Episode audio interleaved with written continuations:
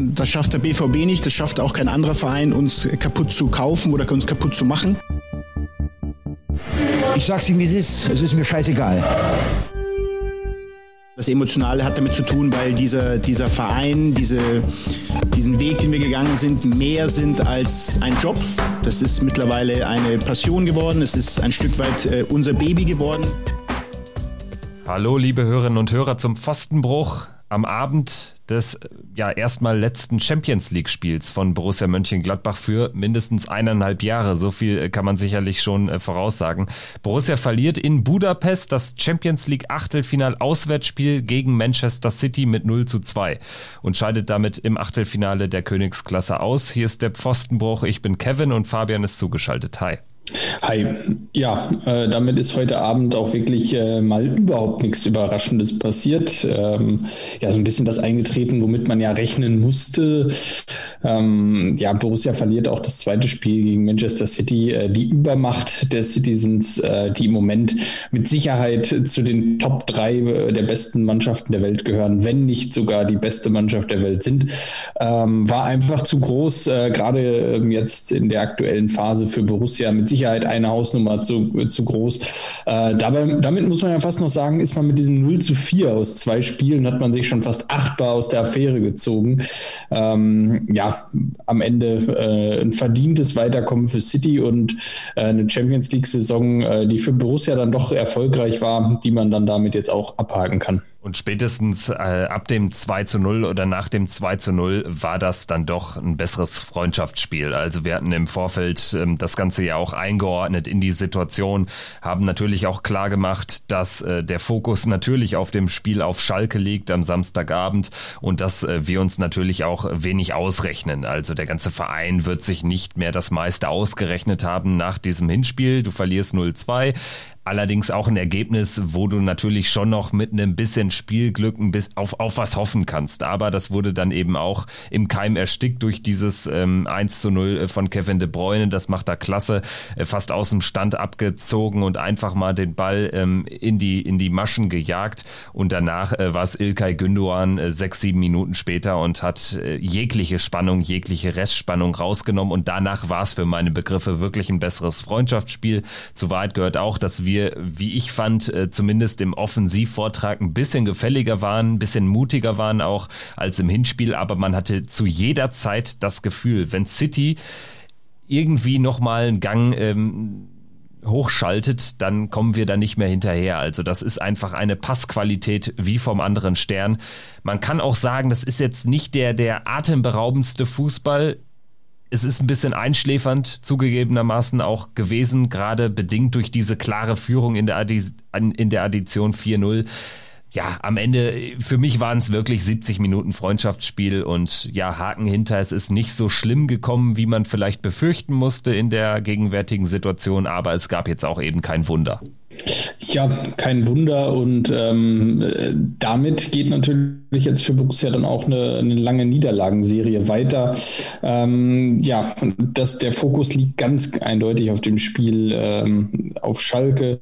Jetzt auch gerade da äh, nach diesem Spiel, nach diesem Spiel, was man ja auch sagen muss, äh, diese Begleitungsstände, wir haben sie hier im Podcast mal schon mal angerissen, äh, dieser Wahnsinn, dass dieses Spiel äh, zum zweiten Mal in Budapest ausgetragen wird ähm, muss man vielleicht auch noch mal, noch mal kurz hier erwähnen. Ähm, das ist ja wirklich, ähm, ja, eine, eine un, unfassbare Geschichte, ähm, dass da damit diese Corona-Regelungen umgangen werden und umgangen werden können, äh, dadurch, dass man das Spiel in Budapest stattfinden lässt. Natürlich äh, trifft man genauso auf die Engländer, Engländer, wie man es in, in Eng, wie man auf sie in England getroffen wäre. Trotzdem gilt da keine Quarantäneregelung. Ähm, mit Sicherheit eine ja, eine Regelung, die, äh, die mehr als diskutabel ist. Ähm, ich würde so, äh, sogar so weit gehen, ähm, dass diese Regel, ähm, diese Regelung, die da getroffen wurde, ja, eine absolute Farce ist, ein ähm, ja, vielleicht auch ein Schandfleck für die UEFA, aber gut, ähm, wer weiß, äh, ja, Schandfleck für die UEFA. Scheint jetzt, sind jetzt auch keine Widersprüche in sich. Ähm, aber ohne da jetzt noch tiefer drauf eingehen zu wollen, ähm, mit Sicherheit ähm, ja nicht das hellste Kapitel äh, der Geschichte Borussias und äh, so ging dieses Kapitel dann heute auch zu Ende. Und ähm, man muss am Ende sagen, Vielleicht ist es ganz gut so, dass dieses Spiel so wenig Glanz versprüht hat, weil so ähm, werden wir dieses Kapitel damit auch schließen können, äh, diese zwei Spiele in Budapest ähm, und äh, vielleicht äh, gar nicht mehr allzu sehr drüber reden müssen und äh, können nur hoffen, dass sich diese Geschichten äh, Heim- und Auswärtsspiele in Budapest äh, so schnell nicht wiederholen. Ja, nach heute wird das Ganze sicherlich äh, von uns nicht mehr äh, großartig aufgerollt werden. Höchstens dann nochmal in einer Saisonabschlussfolge oder so, kann ich mir vorstellen. Ähm, lass uns gerne jetzt nochmal, ähm, bevor wir vielleicht auch so ein Champions League Abschlussfazit ja heute ähm, ziehen können, nochmal gerne auf, auf diesen Auftritt zu sprechen kommen. Ich denke, ähm, von der Anlage, von der Spielanlage offensiv ein bisschen mehr gezeigt als im Hinspiel. Äh, defensiv hatte man jetzt äh, trotzdem natürlich in der einen oder anderen Situation Probleme. Das hatten wir jetzt eben schon erwähnt. Vielleicht kommen wir traditionell auch heute nochmal auf die Aufstellung zu sprechen. Es gab drei Wechsel von Marco Rose im Vergleich zum letzten Pflichtspiel. Rami Benzebaini, ähm, jetzt hat er nicht lange gefehlt, war schon wieder sogar direkt in der Startelf für Oskar Wendt rein rotiert. Ansonsten hatten wir eine Doppel-6 aus Neuhaus, Zakaria, Hofmann wieder nach vorne gerückt, dafür Lazaro raus, Zakaria eben rein und Brel Embolo hat mal wieder nach langer Zeit von Anfang an spielen dürfen für den zuletzt wirklich oder seit sehr langer Zeit sehr formschwachen und ähm, ja Chancenabschluss schwachen äh, Alassane Player. Ja, äh, die erwartbarste Veränderung mit Sicherheit Dennis Zakaria, der am äh, Samstag, ja nur Freitag nur auf der Bank saß ähm, und äh, da nicht zum Einsatz gekommen ist, demnach jetzt natürlich auch ausgeruht war für das Spiel. Äh, das war sicherlich so erwartbar in der Form äh, und ja, auch wenn Benzibaini dadurch, dass er fit geworden ist, war auch das ähm, weit erwartbar. Äh, ja, Bren Embolo, du hast es angesprochen, über Alassane Player ähm, haben wir die letzten Wochen auch immer mal wieder äh, ganz kurz gesprochen. Er hatte wirklich äh, keine so ja, äh, sportlich so guten Wochen. Äh, Brel Embolo hatte dafür im Januar natürlich äh, diese ja, Affäre neben dem Platz, ähm, die ihn so ein bisschen aus dem Tritt gebracht hat. Ähm, danach ist er nicht, nicht wieder in die Spur zurückgekehrt, ähm, war dann auch so ein bisschen ja, außen vor. Auch das haben wir vor der Folge, vor dem Spiel jetzt einmal in der letzten Folge besprochen, ähm, dass er auch selten in der Startelf stand, nur gegen Köln, glaube ich, dann in dem Spiel. Und dann jetzt eben heute zum ersten Mal wieder. Ähm, vielleicht für ihn auch einfach wichtig, äh, nochmal wieder das Vertrauen bekommen zu haben. Und äh, da bleibt nur die Hoffnung, dass er sich vielleicht durch kämpferische Leistung einfach so ein bisschen wieder äh, selbst in die die Spur bringen kann. Ja, in der Tat. Ich äh, hatte äh, zum ersten Mal seit langer Zeit auch das Gefühl, dass er doch ein bisschen besser eingebunden war ins, ins äh, Borussia-Spiel. Also ähm, Brell für mich jetzt auch nicht der Spieler, der jetzt unbedingt eine Waffe ist, wenn er von der Bank kommt. Also ich sehe ihn dann schon insgesamt lieber von Anfang an. Man muss auch sagen, bis zu dieser ominösen Aktion da, die auch äh, nie so richtig aufgeklärt werden konnte oder bis jetzt nicht richtig aufgeklärt werden konnte am Essener Baldeneysee. Bis dahin war er ja auch eher ein Mann für die Startelf als ein Mann für die Bank. Und ähm, ja, jetzt hatte er mir heute heute relativ gut gefallen. Er hatte eine Szene, es war vielleicht auch so die beste Chance der Borussia im ganzen Spiel beim Stand von 2-0 in der ersten Halbzeit. Da ähm, wurde er ganz gut in Szene gesetzt. Ich glaube von Tikus Thuram. Sein Abschluss ging dann aber ein bisschen am Tor vorbei.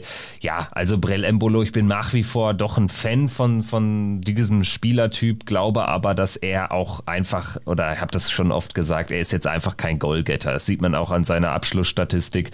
Das ist äh, noch nie sein Spiel gewesen noch nie seine Stärke gewesen. Er hat andere Stärken und ähm, ich glaube, da braucht einfach gerade ein Spieler wie Brell braucht irgendwie auch formstarke, abschlussstarke Spieler um sich herum und aktuell haben wir die halt weit und breit nicht.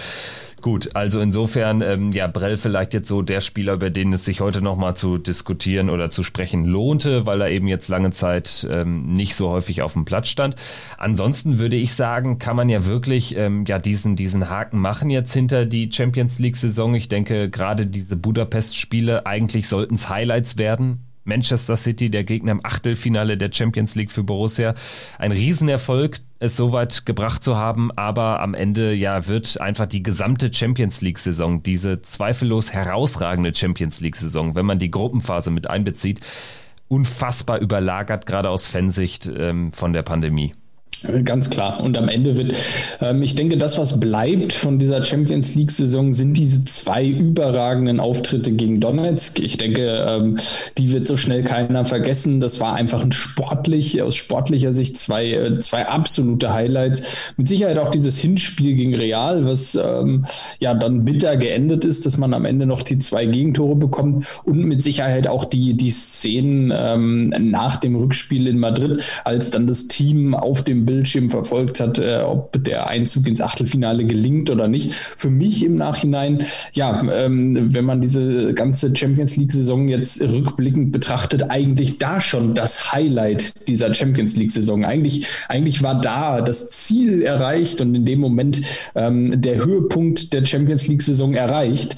Und ähm, ja, das, was jetzt danach kam, ähm, ja, konnte das in keiner Weise irgendwie mehr toppen. Also weder, weder sportlich natürlich, noch emotional, äh, gerade nicht emotional durch diese Budapest-Spiele, ähm, war man ja emotional vielleicht da jetzt auch noch mal etwas distanzierter, als man es ohnehin schon ist äh, in dieser Corona-Phase zweimal 2-0 gegen City relativ trostlos verloren. Das passt zum äh, grundsätzlichen Ambiente dieser beiden Spiele. Und wie unsinnig das ist, das hast du jetzt auch eben ähm, ein weiteres Mal ausgeführt. Das ist auch, ähm, ja, kann man eigentlich gar nicht oft genug erwähnen. Ich würde auch äh, zum Abschluss, bevor wir wirklich von der Champions League dann auch für heute wegkommen äh, können, nur noch einmal äh, erwähnen aus meiner Sicht oder auch dich äh, fragen, was hältst du denn jetzt eigentlich so von, von ähm, der Champions League allgemein? Jetzt haben wir in drei Jahren wahrscheinlich eine Champions League Reform, die ansteht. Jetzt äh, blicke ich mal auf die, auf die Viertelfinalisten. Wir haben da äh, Liverpool, wir haben äh, Paris, Man City, Real Madrid, sehr wahrscheinlich die Bayern. Chelsea mit guten Karten, ansonsten noch äh, Borussia Dortmund und Porto. Ganz ehrlich, so stelle ich mir die fußballerische Hölle vor.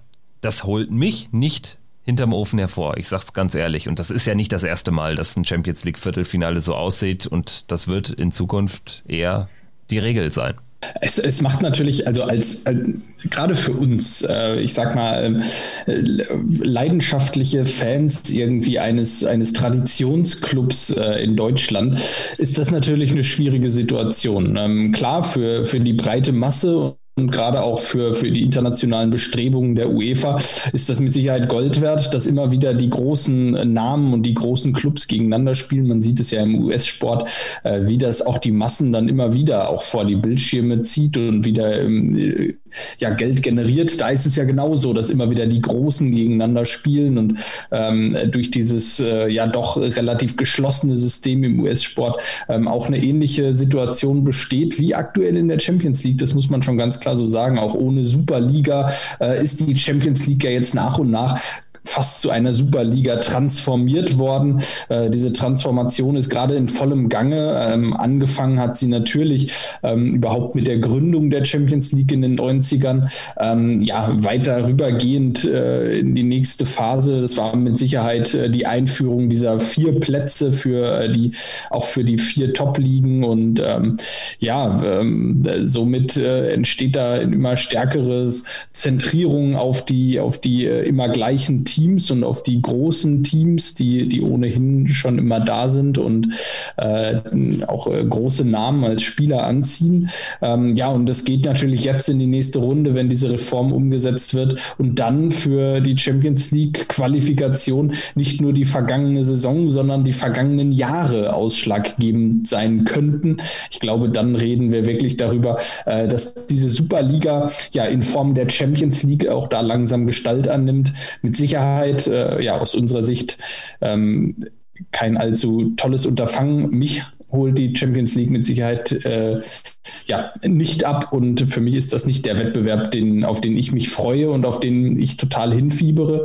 Ähm, ja, eben, äh, weil mich auch diese, diese großen Vereine einfach nicht kriegen und emotional einfach nicht abholen. Das tut natürlich nur Borussia. Ganz genau. Und insofern äh, wird die Champions League natürlich äh, sehr, sehr wahrscheinlich in der nächsten Saison von uns äh, weitaus weniger Beachtung finden. Vielleicht reden wir dann über die Conference League. Das wäre mein großer Wunsch und ja, so das einzig verbliebene Restziel für die restlichen neun Spieltage da noch reinzurutschen. Und vielleicht, ähm, jetzt wo wir den Haken gemacht haben hinter die Champions League Saison, schauen wir jetzt einfach nochmal voraus auf das, was uns erwartet. Wir haben es auch schon angesprochen. Natürlich Samstag jetzt ein entscheidendes Spiel für die Gesamtsituation. Also wenn dieses Spiel auf Schalke nicht gewonnen wird, da rede ich gar nicht mal von einem von einem Unentschieden oder so. Also wenn man es wirklich nicht gewinnt, das reicht schon. Also ein Unentschieden würde schon reichen, dass wirklich das Fass komplett überläuft, was die Thematik Marco Rose betrifft. Das hatten wir jetzt auch schon ähm, im Nachgang der ähm, Niederlage in Augsburg so analysiert. Dabei bleibe ich auf. Ich denke, da hat sich jetzt in den in in, in den Tagen in dieser Woche noch nichts äh, weiter geändert. Schalke auswärts, Schalke, die eine der schlechtesten Mannschaften gegenwärtig ja, in der Geschichte der Bundesliga kann man fast schon sagen. Wenn man sich den Rückstand anschaut, diese unfassbar schlechte Tordifferenz und auch die, die Spielweise, kein Mut, kein gar nichts, keine Punkte.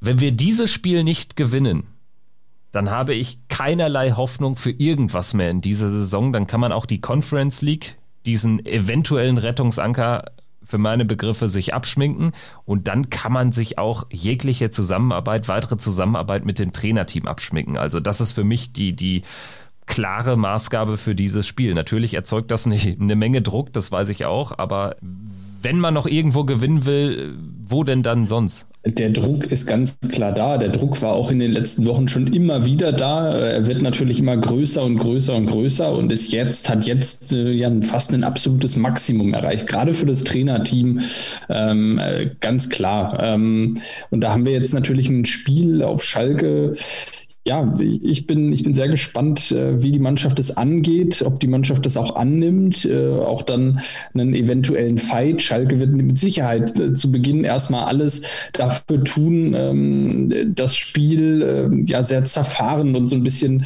ähm, ja auseinanderzunehmen und das Spiel Spiel gar nicht erst in den, in den Spielfluss kommen zu lassen, sondern, sondern da erstmal erstmal auch das Spiel mehr zu zerstören, als tatsächlich zu gestalten.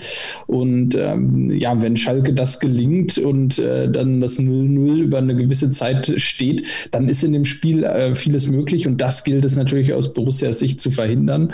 Ähm, da dann auch jetzt mal frühzeitig das 1-0 zu erzielen und äh, ja, du hast es angesprochen, äh, der Sieg, der muss her um dann auch mit einem positiven Gefühl in diese Länderspielpause zu gehen, auch ein ganz entscheidender Faktor. Das sind nochmal wieder 14 Tage. 14 Tage, in denen die Mannschaft äh, den Kopf frei kriegen kann, in denen die Mannschaft auch nochmal alles von, von sich abschütteln kann, was in den letzten Wochen passiert ist. Äh, und da ist es umso wichtiger, mit einem Erfolgserlebnis in diese Zeit zu gehen, äh, das eine oder andere aufzuarbeiten. Und wenn das gelingt, dann kann auch der Saisonendspurt äh, positiv werden. Aber dieses Spiel auf Schalke ganz, ganz entscheidend. Also gemessen an den Ansprüchen, die wir, aber auch die Marco Rose und sein Trainerteam äh, vor der Saison formuliert haben, ist natürlich die Europa Conference League als äh, letztes Ziel natürlich auch ein kleines Ziel. Machen wir uns nichts vor aber immerhin besser als nichts. Und äh, also ich habe schon Bock irgendwie dann da in dubiosen Lostöpfen zu hängen und ähm, Giorgio Marchetti zieht das los, Borussia Mönchengladbach gegen, keine Ahnung, Maccabi Tel Aviv oder so. Also ähm, gerade aus impftechnischer Sicht wäre so wäre die Conference League vielleicht äh, dann doch sogar das realistischere Ziel, um äh, Stadien wieder von innen zu sehen oder Gästeblöcke. Also auf jeden Fall, ich hätte auch schon noch mal echt Bock, wenn wir jetzt auf Schalke gewinnen, dass man zumindest noch mal so, so irgendwie für die letzten zwei Monate oder die letzten eineinhalb Monate, die letzten acht Spiele dann noch mal sich hinter einem gemeinsamen, wenn auch kleinen Ziel vereinen kann. Also ich bin jetzt mittlerweile schon so weit, dass ich sage, ich könnte mich damit jetzt auch anfreunden. Das liegt aber auch daran, dass ich eigentlich nüchtern betrachtet nicht mehr damit rechne. Immerhin haben wir, also wir sind jetzt sogar auf 10 abgerutscht. Es sind jetzt auf, auf Union Berlin, die aktuell siebter sind, fünf Punkte bereits unter schlechtere Torverhältnis. Also im Prinzip zwei Siege Rückstand. Die musst du erstmal wettmachen. Auch wenn wir jetzt nicht nominell betrachtet nicht das allerschwerste Restprogramm haben. Aber Ähm, Union ist auch eine Mannschaft, die unfassbar stabil ist. 27 Gegentore nur, das sind acht weniger als die Bayern. Dann hast du noch eine Mannschaft wie Stuttgart vor uns, die auch schon immerhin drei Punkte und das bessere Torverhältnis entfernt sind, die auch sehr stabil daherkommen, auch die ganze Saison eigentlich in keiner Krise stecken und wir stecken im Prinzip eigentlich schon in der zweiten. Und Freiburg haben wir auch noch davor. Die sehe ich jetzt am ehesten so, dass man da vielleicht das Gefühl hat, die trudeln so ein bisschen aus irgendwie, weil, weil sie natürlich mit dem Abstieg nichts mehr zu tun haben. Kann natürlich auch Stuttgart, kann auch Union ereilen. Bei denen glaube ich es nur nicht so richtig. Also insofern, nüchtern betrachtet, würde ich sagen, die Chance auf die Conference League ist deutlich unter 50 Prozent. So hart muss man das jetzt formulieren, zumal man ja auch gar nicht weiß, theoretisch müsste man sogar auf Rang 6 kommen, wenn nämlich ähm, eine andere Mannschaft als äh, Dortmund oder Leipzig den Pokal gewinnt. Also selbst das ist dann noch nicht sicher. Also sehr viele Unwägbarkeiten und äh, so richtig viel Optimismus versprühe ich nicht. Restoptimismus wäre aber da, wenn wir natürlich auf Schalke gewinnen und dann in die Länderspielpause gehen und danach auf den Spielplan schauen. Der birgt, sage ich mal, Optionen. Eindeutig. Ähm, und äh, ein ganz anderer Punkt ist noch, äh, man müsste ja dann quasi Dortmund und Leipzig die Daumen drücken. Äh, auch das bringe ich nicht übers Herz. Also ähm, im DFB-Pokal bin ich jetzt schon für, für Holstein Kiel oder Jan Regensburg. Ähm, das sind wären da schon meine, meine Favoriten. Ja, natürlich am liebsten Holstein Kiel. Den, den drücke ich die Daumen und den würde ich es wünschen. Nein, aber mit Sicherheit, ähm, ja, ich, mir geht's da auch so wie dir. Also vor zwei Wochen nach diesem Dortmund-Spiel hatte man so eine innere Leere irgendwie. Man hat dann realisiert, dass alle Ziele, die die Mannschaft eigentlich in dieser Saison hatte, die man sich auch selbst so als Fan irgendwie ja gesteckt hat, wo man selber drauf gehofft hat, äh, die sind da irgendwie ja, in weite Ferne gerückt, beziehungsweise auch komplett äh, geplatzt, die Träume, die man dann hatte. Und somit, das muss man auch äh, eindeutig sagen, ähm, war es dann auch schwer, wieder neue Ziele zu definieren, wie Marco Rose es äh, gesagt hat. Jetzt ist man wieder in einer anderen Position. Jetzt hat man so viel verloren, dass man jetzt in, in einer Art Jagdposition ist. Äh, man kann jetzt äh, Jagd machen auf diesen sechsten Platz, auf diesen äh, siebten Platz, äh, der eventuell reichen könnte.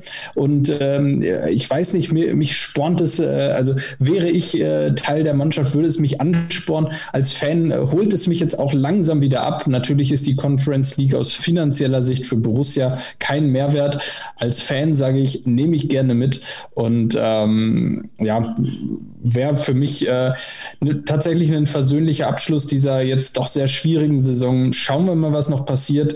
Nach Schalke wissen wir auf jeden Fall schon mal mehr. Finanziell jetzt sicherlich kein Ruhmesblatt tatsächlich. Ich glaube schon, dass es zumindest ein bisschen Einfluss hätte auf die Kaderplanung, gerade was die Breite des Kaders betrifft, wenn man einfach in einem weiteren Wettbewerb spielt und man da jetzt auch mal voraussetzt, man äh, schafft es in die Gruppenphase rein. Man müsste ja als deutscher Conference League Teilnehmer eine Runde überstehen, also die Playoffs, dann wäre man in der Gruppenphase. Man hätte dann auf jeden Fall wieder eine pickepackevolle Hinrunde in der nächsten Spielzeit.